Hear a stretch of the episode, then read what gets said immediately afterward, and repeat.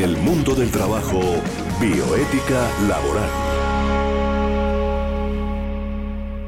Tenemos el agrado de acompañarles hoy con eh, comentarios, con noticias acerca del cine.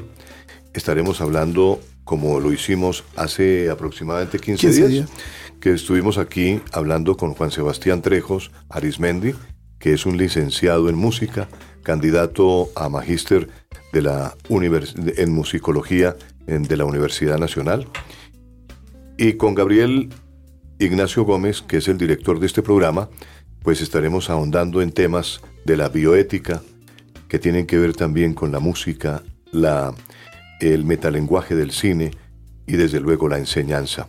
Estefanía Gómez, estudiante de negocios internacionales en la Universidad Piloto de Colombia, colaborando también con eh, artículos que trae ella, que son noticia hoy en día y que son historias muy importantes para conocer sobre, sobre fallo jurisprudencial acerca del WhatsApp y también sobre el estrés laboral. Son los temas que abordaremos hoy muy rápidamente en estos escasos 60 minutos que nos da la radio virtual aquí en la Universidad Piloto de Colombia, dándole la bienvenida nuevamente a los micrófonos a Juan Sebastián Trejos Arismendi. Muy buenas tardes, Juan Sebastián. Buenas tardes, muchas gracias por esta nueva invitación.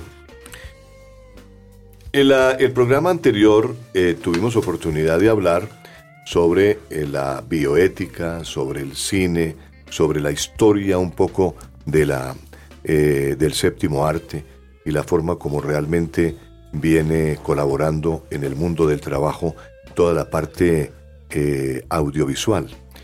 Para aprender realmente las cuatro habilidades básicas, que son escuchar, leer, escribir y hablar, la profesora de lengua castellana Gaby Escobar montó un cineforo en el Colegio Integral con el fin de explotar lo que ella llama espacio C o el lenguaje cinematográfico. No queríamos quedarnos en ver las películas para encontrar su mensaje moralizante, sino que buscábamos acercar a los jóvenes a otras lecturas que se pueden hacer del séptimo arte, indicó la docente. Lo que hizo fue armar ciclos de cine como uno de películas colombianas que presentó el año pasado, y luego de dar el contexto del filme y de verlo, se generan entonces debates. Ellos no solo argumentan, sino que aprenden todo lo que tiene que ver con el lenguaje visual, el sonoro, la posición de las cámaras, el vestuario y las locaciones, el uso de figuras literarias en la pantalla, según señaló ella. Bueno, esto, todo esto tiene que ver fundamentalmente con la parte de estudiantes que comenzaron a escribir críticas cinematográficas de las películas que apreciaban en el aula y así también fomentó la escritura. Todo el material terminaron subiéndolo a un blog en el que los estudiantes se leían unos a otros.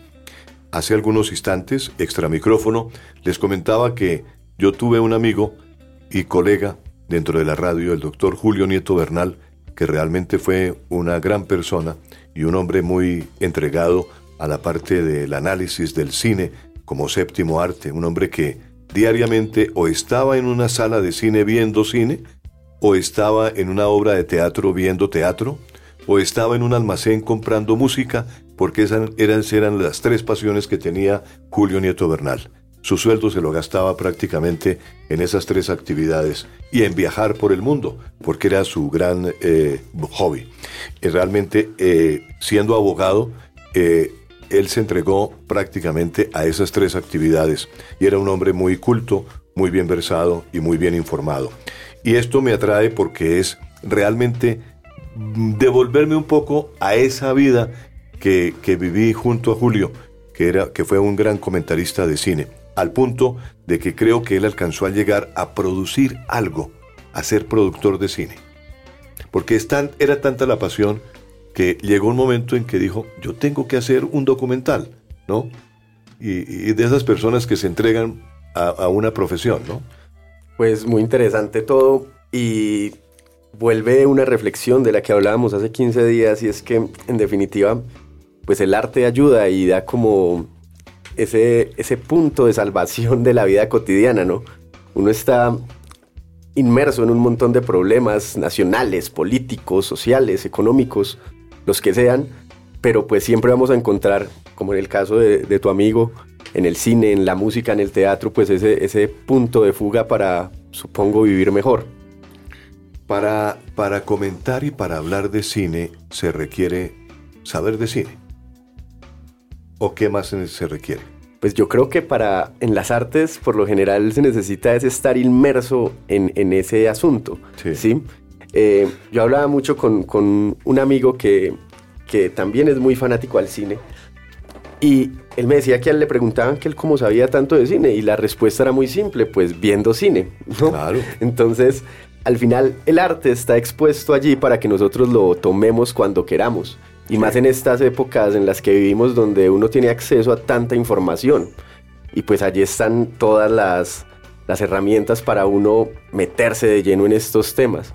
Y pues sí, en el arte se aprende es estando inmerso en el arte y analizándolo. Hay un dicho que las eh, mamás eh, antiguamente nos decían, ¿no? La letra con sangre entra. Pero ahora se dice es la letra con cine entra. Sí, el metalenguaje del cine. ¿A qué nos referimos con esto? Definición de cine, la realidad por la misma realidad. ¿Qué quiere decir esto? Que todos los temas son la vida misma del cine. Y el cine ha sido, digámoslo así, como la memoria de los seres humanos. Desde hace muchos años, siempre todos los dilemas de la vida, también están en el cine y es un puente para que, sobre todo los jóvenes que manejan mucho las emociones, puedan resignificar dilemas de la vida. Entonces, dilemas bioéticos como son principio de precaución, la justicia, la equidad, todos ellos los encontramos en los relatos cinematográficos. Y se hace, digamos, un esfuerzo por clasificar distintos temas que tienen que ver con el cine y que se dan a diario. Entonces tenemos joyas cinematográficas, por ejemplo, la historia de la Segunda Guerra Mundial, pero grabada y de la fuente de la misma guerra. Ahí nos, nos puede dar un significado sobre la paz, los dilemas de la paz. O también el área de biografías, grandes biografías de grandes hombres a través del cine. Entonces hemos visto en el cine el tema de la paz a través de la historia de la biografía de Gandhi. Es, esa película pues es digámoslo así como simbólica de lo que tiene que ver la paz, los valores y la defensa de la vida, de la no violencia. Y así entonces encontramos también el área de la ciencia ficción. En la ciencia ficción aparecen, digámoslo así, como adelantados los temas que va a vivir el hombre y que increíblemente se repiten y suceden en la realidad. Películas de hace 40, 50 años nos muestran cómo es el futuro y cómo es ahora el futuro. Es infinito el tema del, lenguaje del cine y la manera como, por ejemplo, se utiliza en las empresas para enseñarle a los empleados, a los trabajadores, a, la gente que compone la empresa sobre liderazgo, sobre trabajo en equipo, sobre la persistencia, la solidaridad.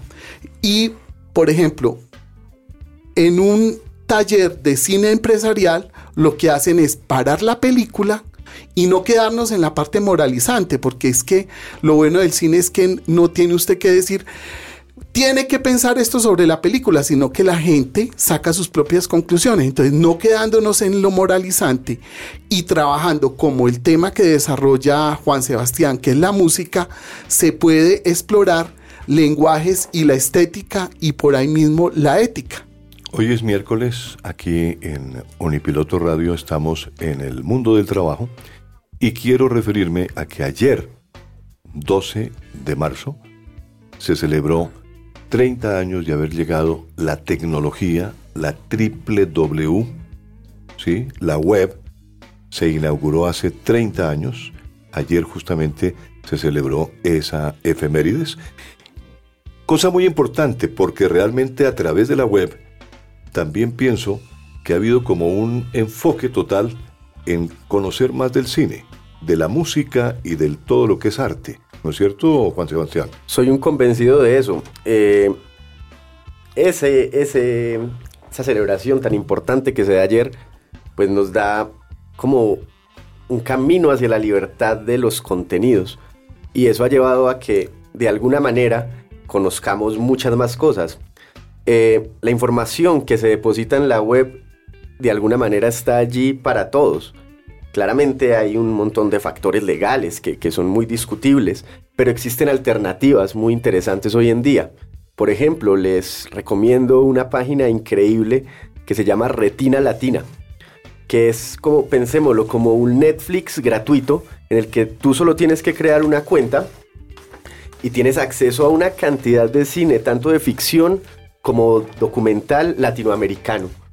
O ese proyecto tan interesante que se viene moviendo hace unos años en, Colombia, que además tiene como una especie de, nexo con Retina Latina, que es Sin Escuela, que es el emprendimiento de dos chicos que, intentaron o que tenían, digamos, el, en su mente eh, el pensamiento que acá había un desarrollo muy interesante del cine, que el desarrollo que no era tan interesante era el del público.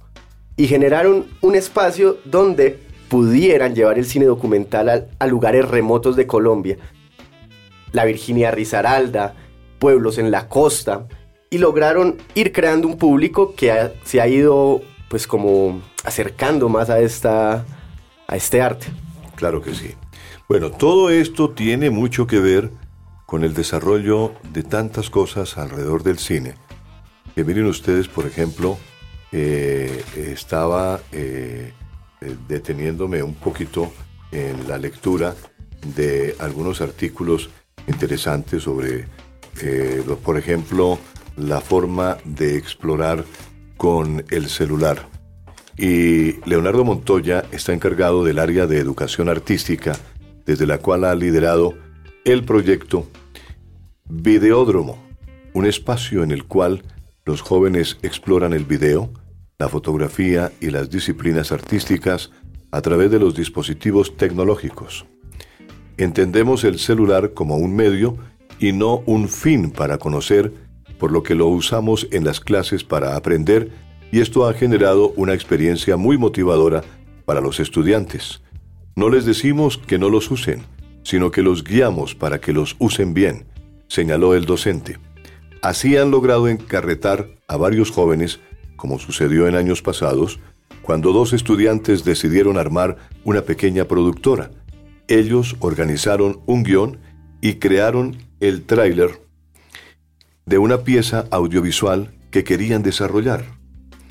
La montaron a redes y empezaron a meterla como proyecto de crowdfunding, de financiación colectiva.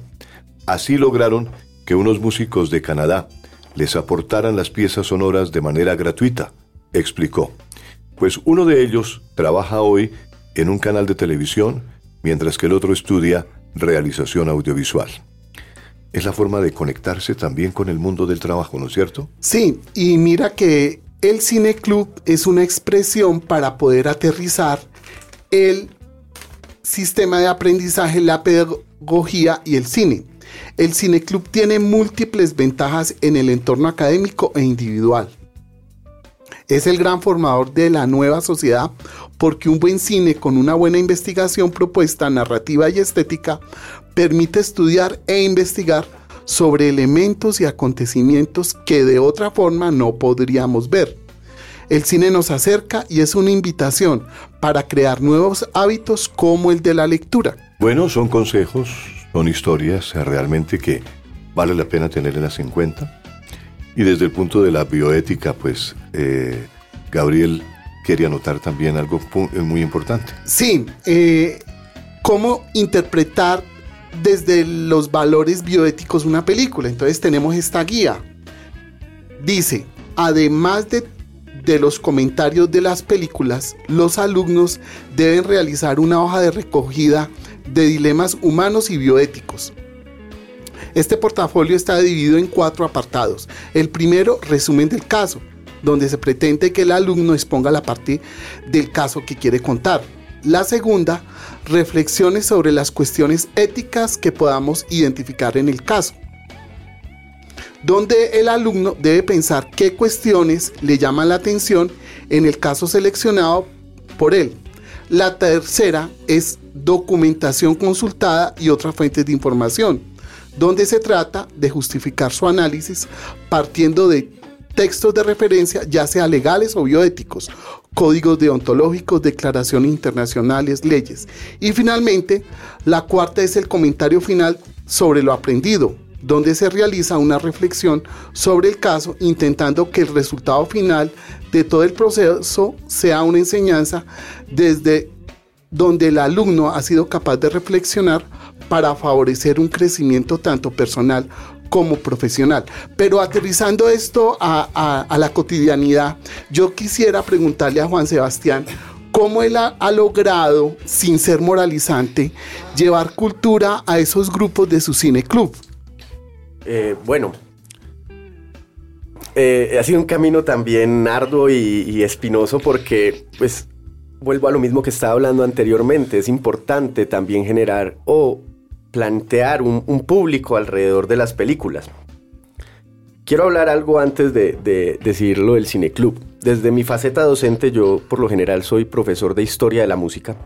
El cine me ha servido como un camino también para enseñar muchos de mis temas. ¿sí?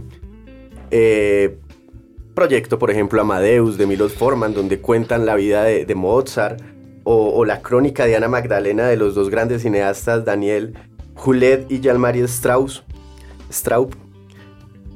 O, por ejemplo, la, gran película que se llama Farinelli, que aquí, aquí sí, sí quiero contar algo, cuenta la historia de un tipo de cantante que existía hasta finales del siglo XIX, donde a los niños los castraban para que su voz perdurara siendo una voz blanca. Una práctica que se abolió porque pues desde lo moral no era bien vista, ¿no? Entonces, desde ese punto me ha servido desde lo pedagógico. Desde el cineclub, pues uno va metiendo el tema como por ahí por debajo. y, precisamente esta semana vamos a ver una película fantástica de la India de 1955 que se llama La canción del camino del grandioso cineasta Satyajit Ray, donde eh, es importante también entender que el cine y el arte en general sirve como camino para construir valores. ¿sí? Cuenta la historia del humano desde la infancia, la juventud, la madurez, la vejez, la enfermedad y la muerte. Precisamente esta película de este, cinema, de este director indio eh, es una trilogía que cuenta los tres momentos importantes de un personaje que se llama Apu. En la primera, que es la que vamos a ver esta semana, se llama La canción del camino, cuentan la niñez de una familia muy de malas, que pues básicamente le toca pasar por unas situaciones muy difíciles para que en la segunda película el personaje ya se salga de su contexto y a partir de todo ese sufrimiento haya creado unos valores y logre salir, digamos, adelante desde su contexto en Bangladesh. ¿sí? Entonces, pues el tema moral, la ética, está ligada de lleno sin que siquiera lo digamos. ¿sí? El cine abre el camino hacia la reflexión. ¿Hacia la reflexión de qué? De las relaciones humanas, de la tolerancia, de lo contrario que es la intolerancia, de la belleza, de la fealdad y de todo lo demás.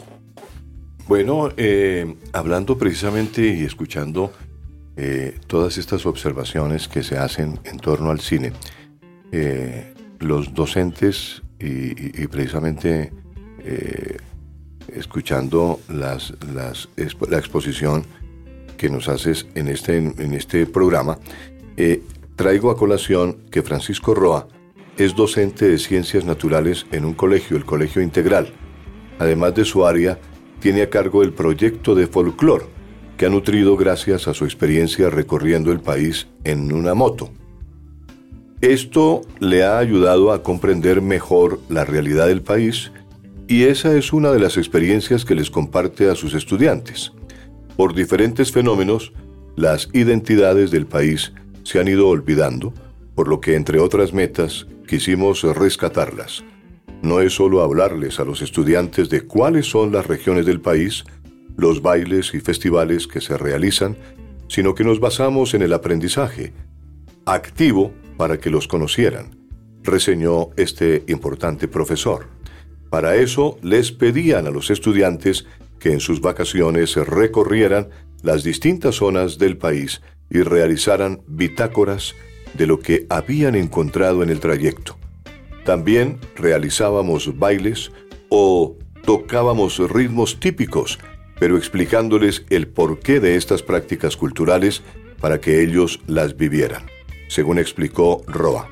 Al final de cada semestre se realizaba una feria de folclore en el colegio integral. Es una forma realmente también de vivir un poco esa cultura propia de las regiones, ¿no?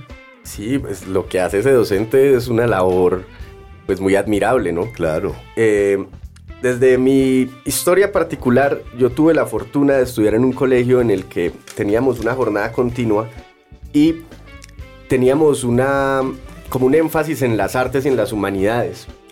Entonces, pues yo creo que le debo mucho a mi colegio y de allí también viene como ese germencito que se ha ido allí como explotando y había un cineforo por las tardes y habían clases de música y pues estoy seguro que por eso fue que me, me dediqué a estudiar un arte y pues vivo de eso, ¿no? Creo que ellos nos enseñaron a todos los que estudiábamos allí que el cine, por ejemplo, cuando yo estaba y hacía parte de ese, de ese cineforo, es una fuente para ampliar, para profundizar y para enriquecer la experiencia humana. Y creo que ellos me, me dejaron en mi mente que el arte posee un, alma propia, un alma que está vertida por el artista, por el creador. Eh, soy una persona convencida que este tipo de procesos como el que nos comentabas anteriormente, Tito, son fundamentales para el desarrollo de, de, las mentes de los jóvenes que están ahora en un proceso pedagógico y que es fundamental para que puedan construir valores a partir del arte. Indudablemente. Pero mire, el cine es comunicador de temas sobre historias personales y humanas en su mayoría, eh, que a veces son reales, otras veces cercanas a la realidad o basadas en historias verdaderas, tal como lo afirma Jaime Heredia, un comentarista que escribe habitualmente sobre cine en el periódico ADN. Y por esa razón, hay directores que presentan sus criterios o valores a través de esas narraciones. Además, el cine es comunicador de inquietudes sociales y personales. El poder de la imagen llega a todos los rincones del planeta. Transmite ideas, vivencias, modos de vida. Ofrece la oportunidad de conocer otras culturas y problemas internos de los diversos países, expresiones de la libertad humana. El cine presenta horizontes abiertos y tal vez, Gabriel, por esa razón, el cine es una ventana también para mirar ese mundo del trabajo que es supremamente amplio también. Sí, el, mundo de, del trabajo está en construcción permanente. Claro. Y la bioética también. Aquí nos explican, por ejemplo, cómo se introduce una enseñanza de bioética con el cine. Dice, la bioética nació hace más de 40 años, por lo que comparada con otras disciplinas, podríamos decir que acaba de iniciarse. Pero si reconocemos dentro de la bioética la gran influencia que tiene en ella toda la teoría ética que es milenaria, podríamos afirmar que la bioética ya posee una amplia base de conocimientos. A pesar de todo, la bioética todavía hoy está desarrollándose.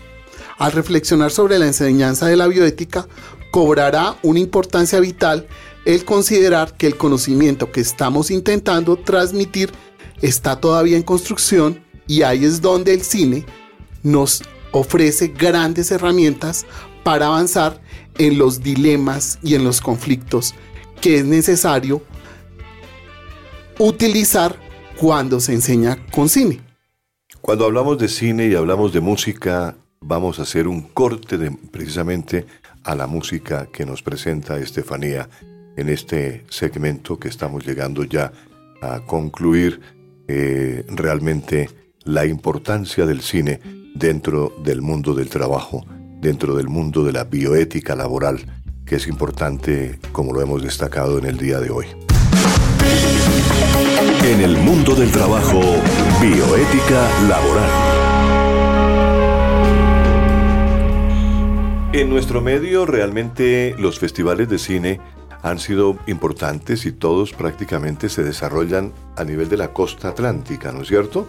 Justamente ayer se inauguró el Festival Internacional de Cine en Barranquilla, en donde hubo una noticia a manera de especulación eh, y de, tratando de atraer más, eh, eh, más gente a, asistir a este festival, diciendo que iba a venir el famoso director Tarantino. Quentin Tarantino, pues es famoso y todo eso. Y incluso alcanzaron a, preparar un bosquejo de la cara de él. hay un artista en Barranquilla que hizo, eh, que ha hecho realmente máscaras muy importantes para el, eh, famoso eh, Carnaval de Barranquilla y se ha vuelto muy famoso. Pero a él le encargaron hacer una especie de la cara de, de Tarantino para entregársela a Tarantino. si el hombre venía realmente al Festival de Cine había que aprovechar la oportunidad. Y resulta que resultó eh, que, era una mentira, ¿no? Que, lo utilizaron simplemente como gancho.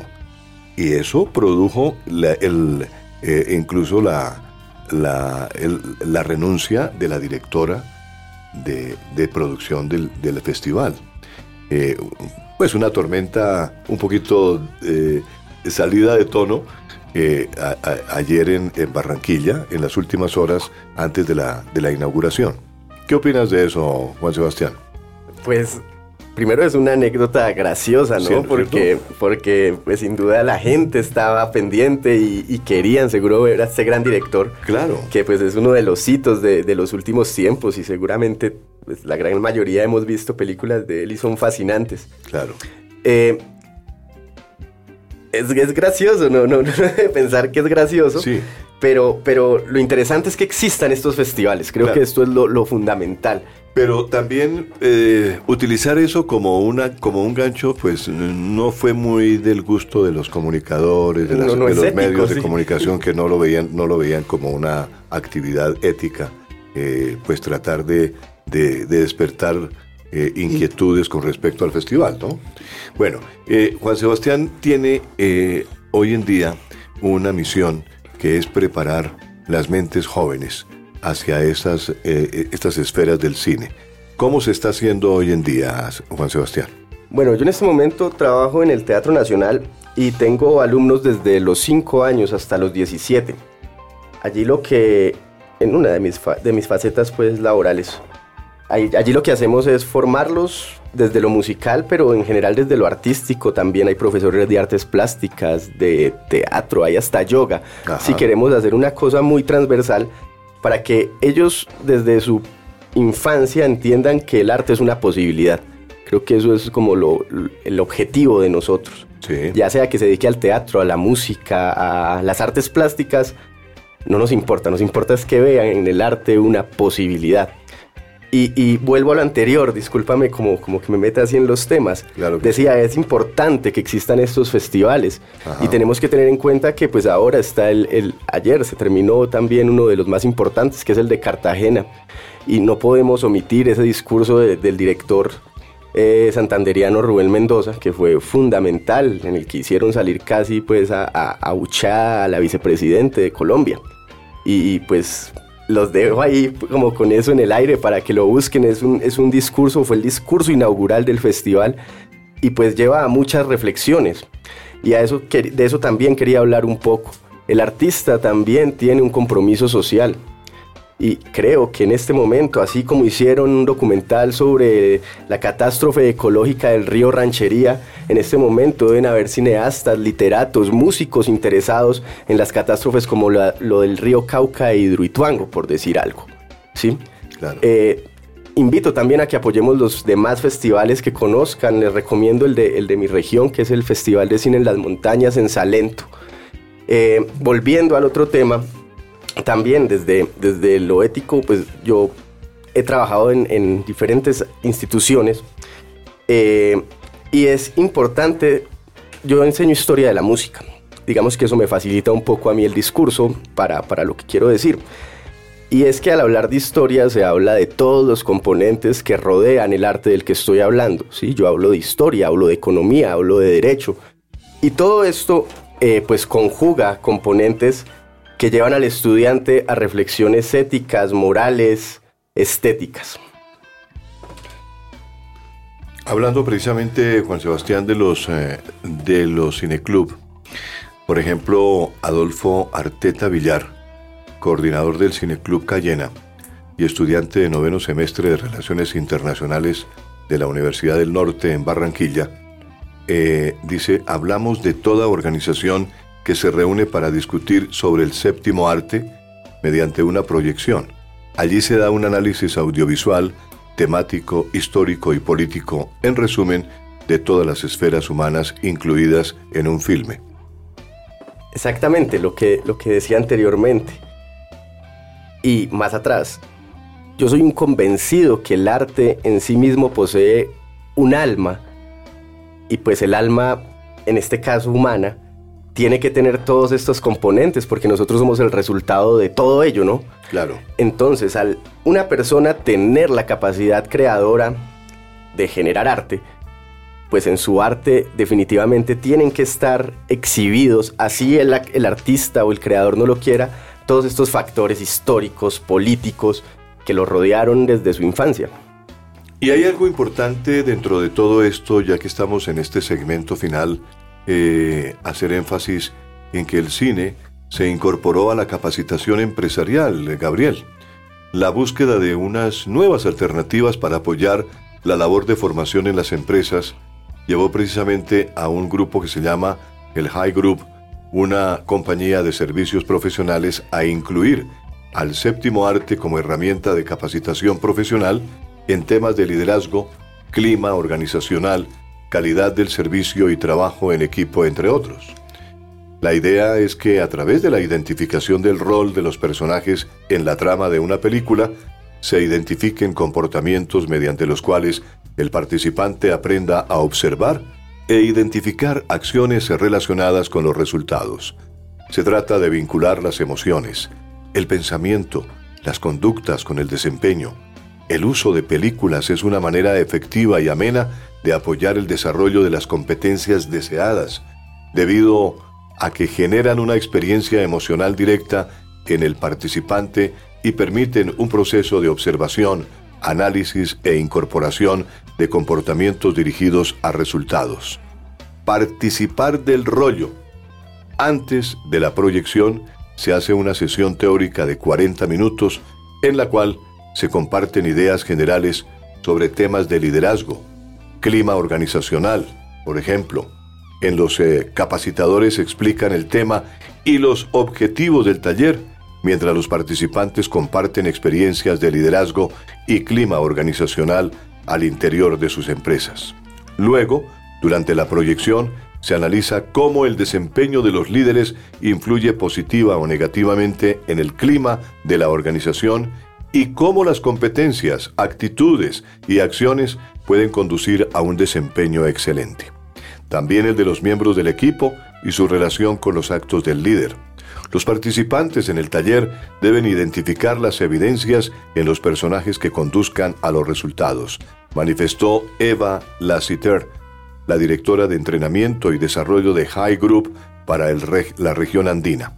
Cuando la película va por la mitad, se detiene para visualizar conductas de los personajes en la historia y se abre un espacio de discusión a través de preguntas dirigidas a que los participantes identifiquen y cometen y comenten los comportamientos de los actores, los resultados del trabajo en equipo y si conductas que predecían el éxito dieron resultados. Bueno, son los talleres que se realizan en salas de cine, preferiblemente con grupos pequeños, de manera que resulte una experiencia amigable, abierta para estimular altos niveles de participación. Sí, eh, estábamos hablando esta mañana con los directivos de bienestar universitario de la Universidad Piloto sobre la viabilidad con Juan Sebastián de, iniciar unos festivales de cine. Esos festivales de cine, ¿qué, ¿qué, temas van a tratar, Juan Sebastián? ¿Qué estamos proponiéndole a la, a la comunidad universitaria de la Piloto, donde los estudiantes son los protagonistas? Es un abanico amplio, ¿no? Eh, tenemos que hablar de todo lo que afecta al humano. Tenemos en, nuestra baraja un ciclo de cine político, un, ciclo de algo que, me encanta a mí, que es la animación, porque es llevar la realidad a otro punto, ¿no? Y donde se puede reflexionar de cosas que posiblemente con personajes humanos no sería tan fácil, tan fácil llevar. Eh, el, ciclo alrededor de los valores de la familia creo que también sería un ciclo muy importante y un ciclo de carácter antropológico donde se pueda cuestionar como los todos los hechos, los valores del humano, creo que sería muy útil. Mire, ese tan, es tan, eh, tan importante lo que ustedes acaban de anotar, porque realmente allí, dentro de estos, eh, eh, dentro de estos, este festival, o estos festivales, se puede analizar absolutamente todo lo que pasa dentro del mundo del trabajo. Y lo importante que representa, la importancia que representa para un estudiante que está a punto de coronar su carrera, de salir al mundo laboral, que es un mundo seguramente eh, que él lo ve de una manera diferente y que en el cine puede perfectamente eh, identificar eh, perfectamente lo que le espera, ¿no? Sí, no, y, creo que lo que hace acá Gabriel Ignacio es muy importante porque, pues lo hablo por experiencia propia, cuando uno sale de la universidad, pues uno sale como un poco perdido, ¿no? A, encontrarse con un... Un poco no, bastante perdido. Bastante perdido, sí. El, mundo real es, es una guerra... otra cosa. Una guerra bastante interesante, sí. en la que pues la universidad se encarga de darnos unas herramientas, pero un curso como el de bioética y, este tipo de cosas pues sirven mucho más para que uno salga más aterrizado y entienda pues como mejor cómo comportarse fuera de, del alma mater. Pues eh, interesante la propuesta, Gabriel. Ojalá la universidad eh, eh, lo apruebe y lo lleve a cabo para que sea en beneficio de la comunidad universitaria de esta universidad. Estamos en el mundo del trabajo y la bioética laboral. Agradecemos a Juan Sebastián el habernos acompañado en el día de hoy, en esta tarde, que nuevamente hemos tenido la dicha de escucharlo. Y desde luego a nuestra audiencia le agradecemos que hayan eh, participado y que hayan estado atentos a nuestro programa del mundo del trabajo. La semana entrante traeremos otro tema y estaremos con ustedes nuevamente, como siempre, esta mesa de trabajo con Estefanía Gómez, con Gabriel Ignacio Gómez, con eh, este servidor Tito Martínez, a Juan Ignacio Trejos, a Juan Sebastián Trejos, muchas gracias por estar con nosotros y hasta una próxima oportunidad.